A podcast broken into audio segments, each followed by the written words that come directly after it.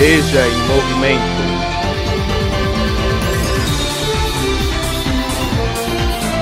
Veja em movimento.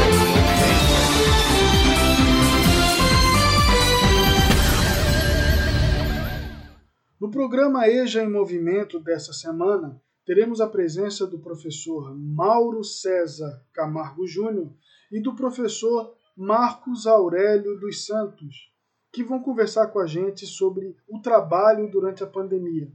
Esse tema já foi tratado no programa anterior com os nossos estudantes e retorna hoje para a gente aprofundar a discussão. Gostaria de começar a conversa com o professor Mauro, perguntando para ele: professor, como você está vendo o mundo do trabalho durante esse período de pandemia? Seja bem-vindo no EJA em Movimento. E aí, pessoal, tudo bem? Prazer estar aqui contribuindo com o debate da EJA aqui sobre a questão do trabalho. É, a discussão que os alunos e professores têm feito tem sido super interessante. A Rádio EJA aqui tem trazido muitos debates importantes e tem sido muito produtivo né, para quem escuta. Eu fui chamado aqui, né, convidado a participar dessa discussão sobre o mercado de trabalho que vinha sendo feita nas outras semanas e vou tentar contribuir um pouco aqui nessa relação. Como já foi dito, o mercado de trabalho agora está muito ruim, né? O pessoal está correndo atrás aqui, né? Da forma como dá, muita gente né, ficando desempregada ou tendo que né, tendo, tendo cortes nos seus salários e a gente vê que isso acontecendo no país todo, né? A gente tem 13% da população desempregada. E quando a gente fala nesse número parece pouco, né? Mas são 13 milhões de pessoas, né? É muita gente. O que a gente vê é que essa situação já vinha antes da pandemia, né? Já tinha muita gente antes do coronavírus desempregada, né? correndo atrás de emprego, tentando se reorganizar no mercado de trabalho. A pandemia só veio dificultar ainda mais essa relação com, com as lojas fechadas, tudo, né? Comércio fechado circulação baixa de pessoas. Né? E ainda sem ter uma política própria para manter os empregos das pessoas. Muitos países adotaram né, auxílios para as pequenas e médias empresas para conseguirem segurar, né, para não demitirem seus trabalhadores. Aqui a gente não teve isso. A gente teve um crescimento daquele discurso de que o empregado é muito caro para a empresa, que carteira assinada é, é muito custoso. Então a gente teve aqui poucas ações assim em relação a isso. Ainda né, teve o auxílio, né, para as pessoas conseguirem se manter, mas para manutenção dos empregos não não teve, né? Fica mais complicado. E aí vai forçando as pessoas a terem que tomar outras atitudes, né? Tendo que procurar outras formas de trabalho. Então o que a gente vê mais é o chamado mercado informal, que é esse trabalho sem carteira assinada Hoje no Brasil, 41% das pessoas que trabalham estão trabalhando nesse regime, né? Então são as pessoas que trabalham para aplicativos, né? Que também são 4 milhões de brasileiros hoje que trabalham né, os aplicativos todos de entrega. Então a gente tem esses trabalhadores com pouquíssimas garantias. É, ajuda a pagar as contas, é importante, né? Que, que se tenha é, esses empregos. Existem pessoas que consomem, né? A gente principalmente agora na, na pandemia, a gente vê a importância dos entregadores, dessas pessoas que estão trabalhando na rua aí, e é exatamente por isso que eles deveriam ter mais garantias, né? Deveriam ter mais garantias, mais direitos né, de trabalho, exatamente para poder se manter aí nessa, nessa condição. Então, o que a gente tem é essa dificuldade do, do cara que está nesse mercado, né? Está trabalhando por conta própria, ou como uma empresa terceirizada, ou tem que abrir um CNPJ, né? Virar ele mesmo uma empresa, que acaba precarizando, né?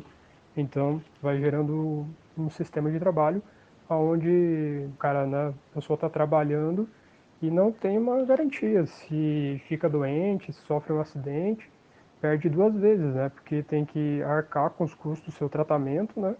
E ainda o tempo que está parado é um tempo que não recebe. Não tem um, um auxílio maior, né, por parte da empresa, porque muitas vezes ele mesmo é a empresa. a gente vê que esse, esse, tipo de emprego ele é vendido, né? Ele é muitos, muitas pessoas constroem em cima dele uma visão romântica, a ideia do empreendedor, de que todo mundo vai ser um, um empreendedor, né? vai se construir por conta própria. Mas o que a gente vê é que existe uma fragilidade nisso tudo, que fica principalmente para quem está correndo no dia a dia, né? Para quem está trabalhando, porque com menos garantias, principalmente mais para frente, perto da sua aposentadoria, porque você vai ter recolhido menos, toda uma série de gastos que, que vão fazer parte da sua vida que vai ter que achar uma forma de bancar. Antigamente você tem, né? Muitas pessoas trabalhavam, né? outras gerações, né, antes da nossa, trabalhavam 20, 30 anos na mesma empresa, se aposentavam. E hoje em dia a gente tem muita dificuldade dessa manutenção do emprego. E a gente vê que a, a luta dos trabalhadores ela tem sido né, cada vez menos para conseguir novos direitos e cada vez mais para manter os direitos que se tem. Por exemplo, o próprio reajuste do salário mínimo. Né? A gente está um ano sem reajuste no salário mínimo, né? mais um ano agora, né? e o salário não aumenta, mas a, as contas aumentam, né? o aluguel aumenta, a luz aumenta, a água aumenta, o gás aumenta a própria gasolina, né, para quem trabalha como entregador, como é, dirigindo aí pela cidade, a gasolina encarece muito, diminui o seu próprio lucro. E a gente vai naturalizando um pouco esse processo, né? Então a gente vai aceitando que o, que o trabalho aconteça assim, exatamente pelas dificuldades que a gente tem, né?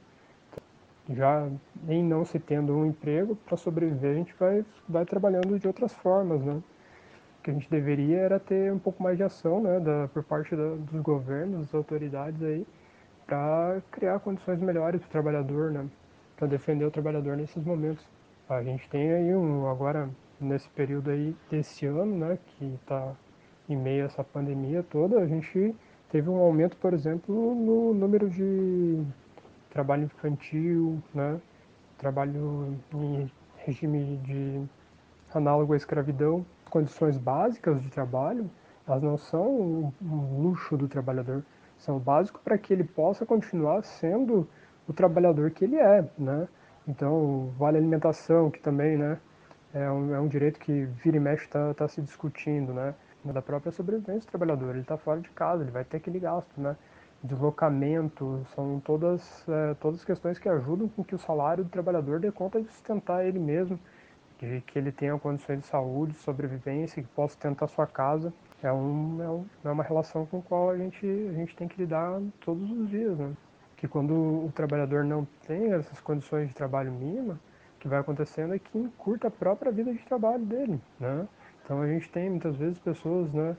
É, por exemplo, é, em frigorífico, o trabalho é repetitivo, eles acabam, os trabalhadores acabam muitas vezes envolvendo uma doença chamada LER, né, a lesão por esforço repetitivo, e com poucos anos de trabalho elas precisam ser aposentadas.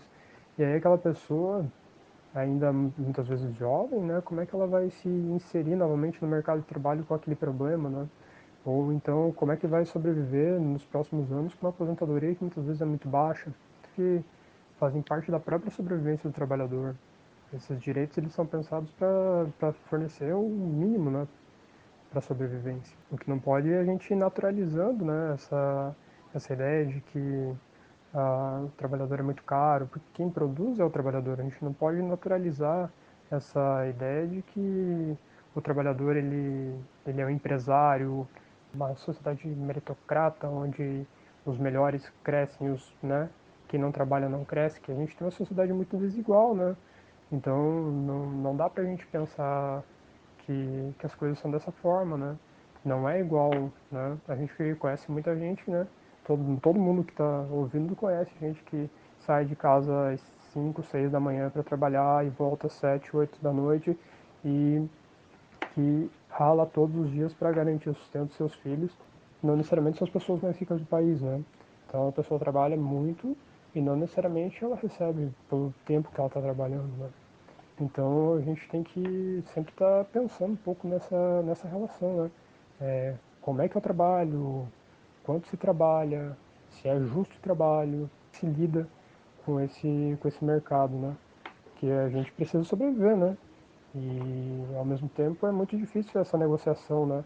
Com, com os patrões, né? Como, como que a gente faz para negociar com esses patrões, para tentar garantir os nossos direitos? como é que a gente sobrevive nesse mercado de trabalho está aí cada vez mais difícil, com mais gente desempregada, né, e com pouco, poucas políticas para ajudar a gente a recuperar esse trabalho aí, né?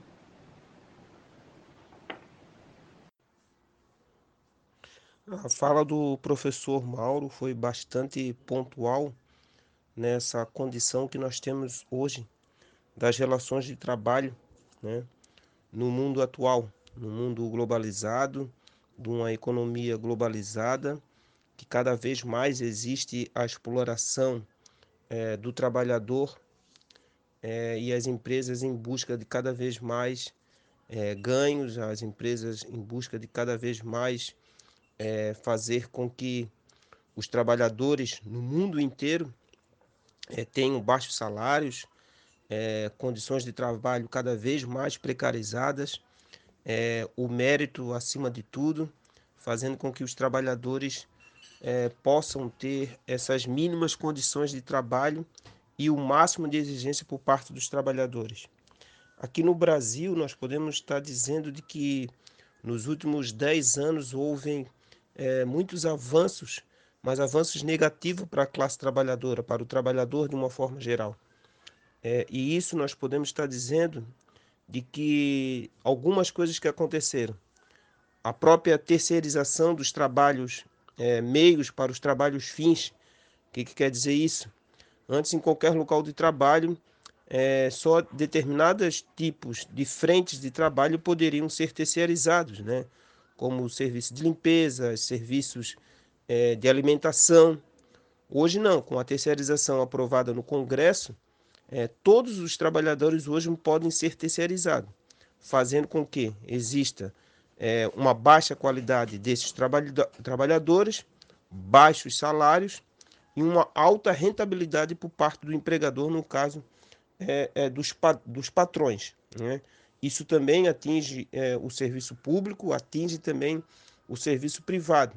Hoje posso dizer para vocês que antes uma empresa de ônibus, vou dar um exemplo aqui, contratava um motorista diretamente. Hoje não. Existe uma cooperativa ou uma MEI, onde as empresas buscam é, essas relações com essas cooperativas e com o trabalhador através da MEI para contratar esse trabalho. Automaticamente, a empresa não contratando direto, os salários vão ser menores. Né? Esse é um exemplo.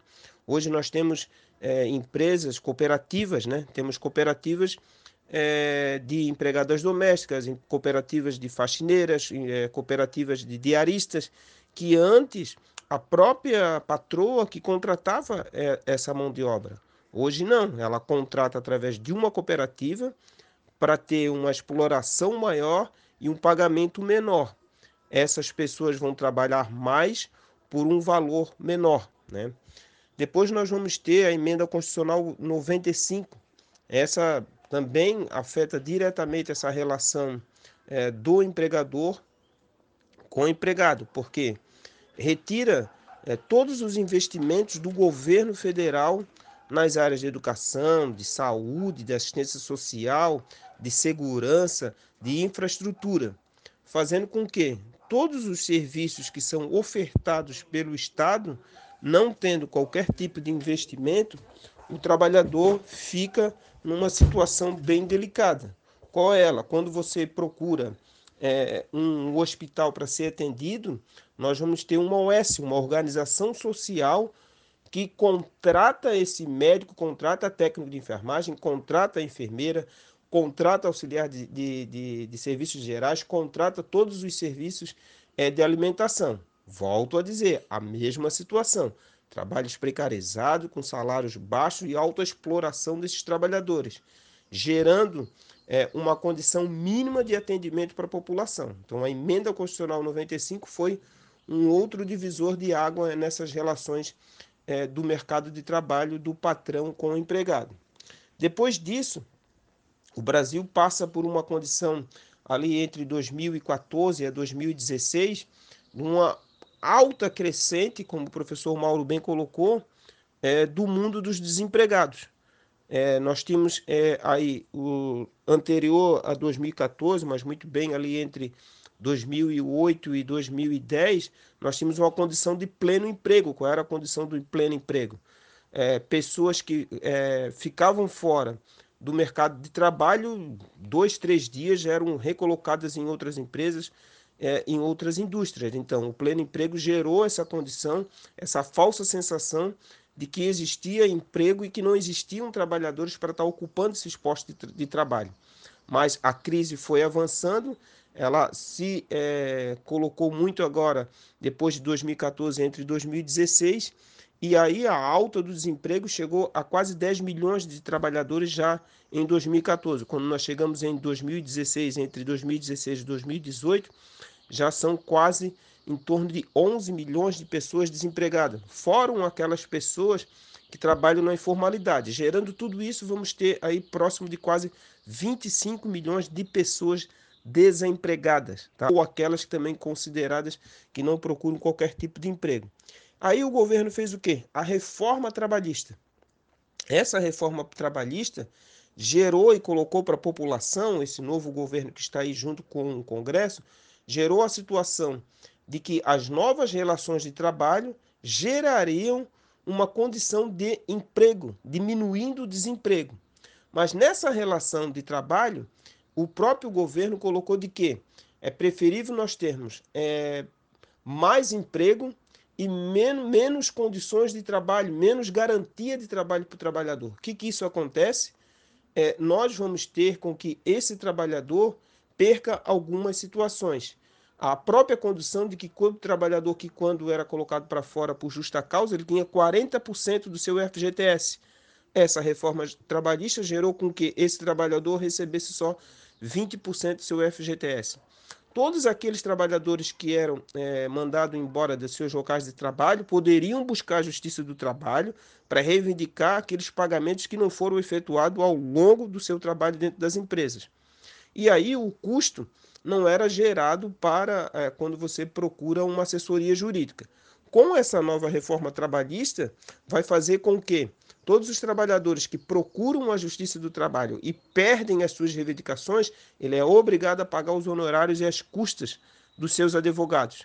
Nós tivemos casos aí no Brasil que teve empregadas domésticas que foram condenadas a pagar mais de 70 mil reais por custas né, é, de assessorias jurídicas. Então está vendo que a reforma trabalhista gerou uma situação é, de caos, de insegurança para os trabalhadores. E não vimos que não aumentou é, a oferta de trabalho, muito pelo contrário, aumentou aí ainda mais o mundo dos desempregados.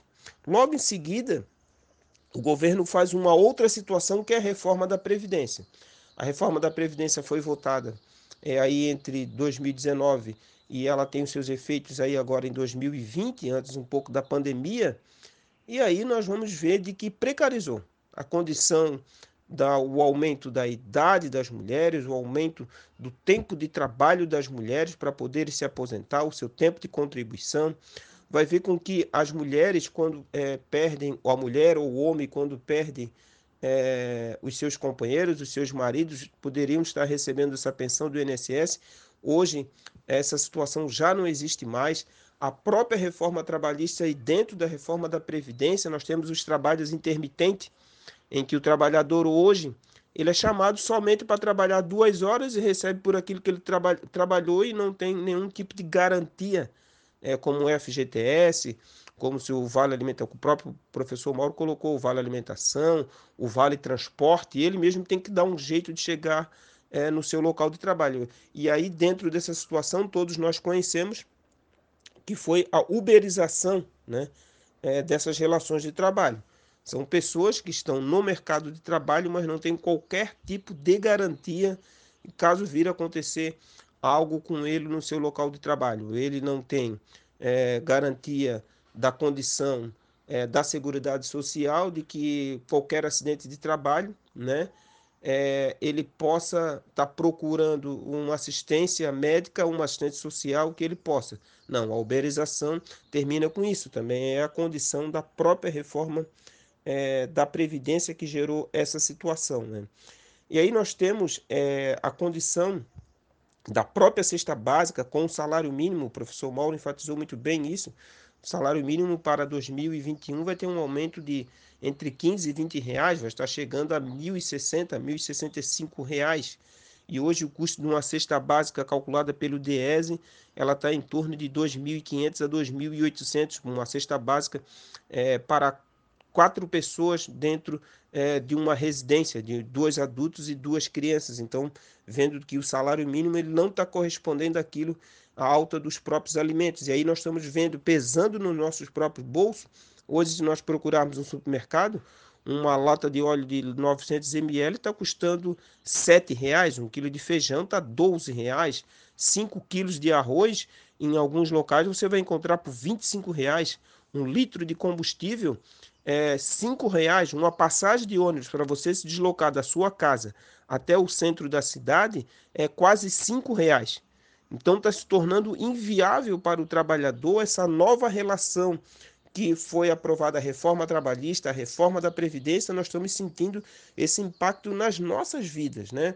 Um outro exemplo da própria reforma da Previdência é as horas extras, que eram trabalhadas nos sábados, nos domingos, e aquelas horas extras depois das 6 horas e depois das 10 horas, o trabalhador não tem mais é, a obrigação de estar tá pagando isso para os seus empregados, horas extras. Então acabaram as horas extras. Isso é tornado em banco de horas para esse trabalhador está ganhando uma folga é, semanal. Nós estamos vendo a volta do trabalho escravo, pessoas que são é, trazidas de outros locais para trabalhar em algumas fazendas ou em algumas empresas com trabalho escravo, somente pela alimentação e você fica pagando alimentação e aí você entra numa condição que você nunca vai ter seu salário e está sempre devendo para o patrão. Então, a volta do trabalho escravo é uma outra coisa que atormenta o trabalhador. E é hoje, é, para finalizar, o próprio governo federal está encaminhando a questão da desoneração da folha, é a retirada de todos os direitos que os trabalhadores possuem. E isso está gerando um grande conflito com o próprio empregador, né, que vai ter uma relação muito difícil nessa condição é, de empregador e empregado. É, outro problema da questão da uberização do, do, do trabalhador é o adoecimento nós estamos tendo quase 49% de trabalhadores que estão adoecendo, quase 5 trabalhadores no Brasil morrem por uma condição de trabalho, seja ela na construção civil, na indústria, é, nos serviços, né? Então é uma condição muito complicada com que o trabalhador se encontra hoje no Brasil, né? E podemos dizer até no mundo. É uma relação de trabalho muito tendenciosa para estar explorando ao máximo o trabalhador para o ganho dos próprios patrões, dos próprios é, donos do poder, daqueles que detêm esse 10% só aí da economia mundial, da economia global, enquanto que a exploração dos outros 90%. Essa é uma rápida colocação, acho que o professor Mauro fez uma introdução e fez uma fala muito excelente no que diz essas relações de trabalho, né? Então, o trabalhador ele está aí colocado numa situação muito difícil, nos dias atuais. Mas para que a gente possa estar tá mudando essas situações, é nós estarmos mais atentos, né? nós, é, professores, alunos da EJA, prestando muita atenção nessas reformas que o governo federal vem implementando em cima é, do trabalhador, para que nós possamos reagir e ter uma alternativa para que nós possamos ter melhores condições de trabalho e melhores condições de vida. Eu agradeço a presença dos professores Mauro, do Mauro César e do professor Marcos Aurélio e convido a todos ao próximo Eixo em Movimento na semana que vem. Um grande abraço e até mais.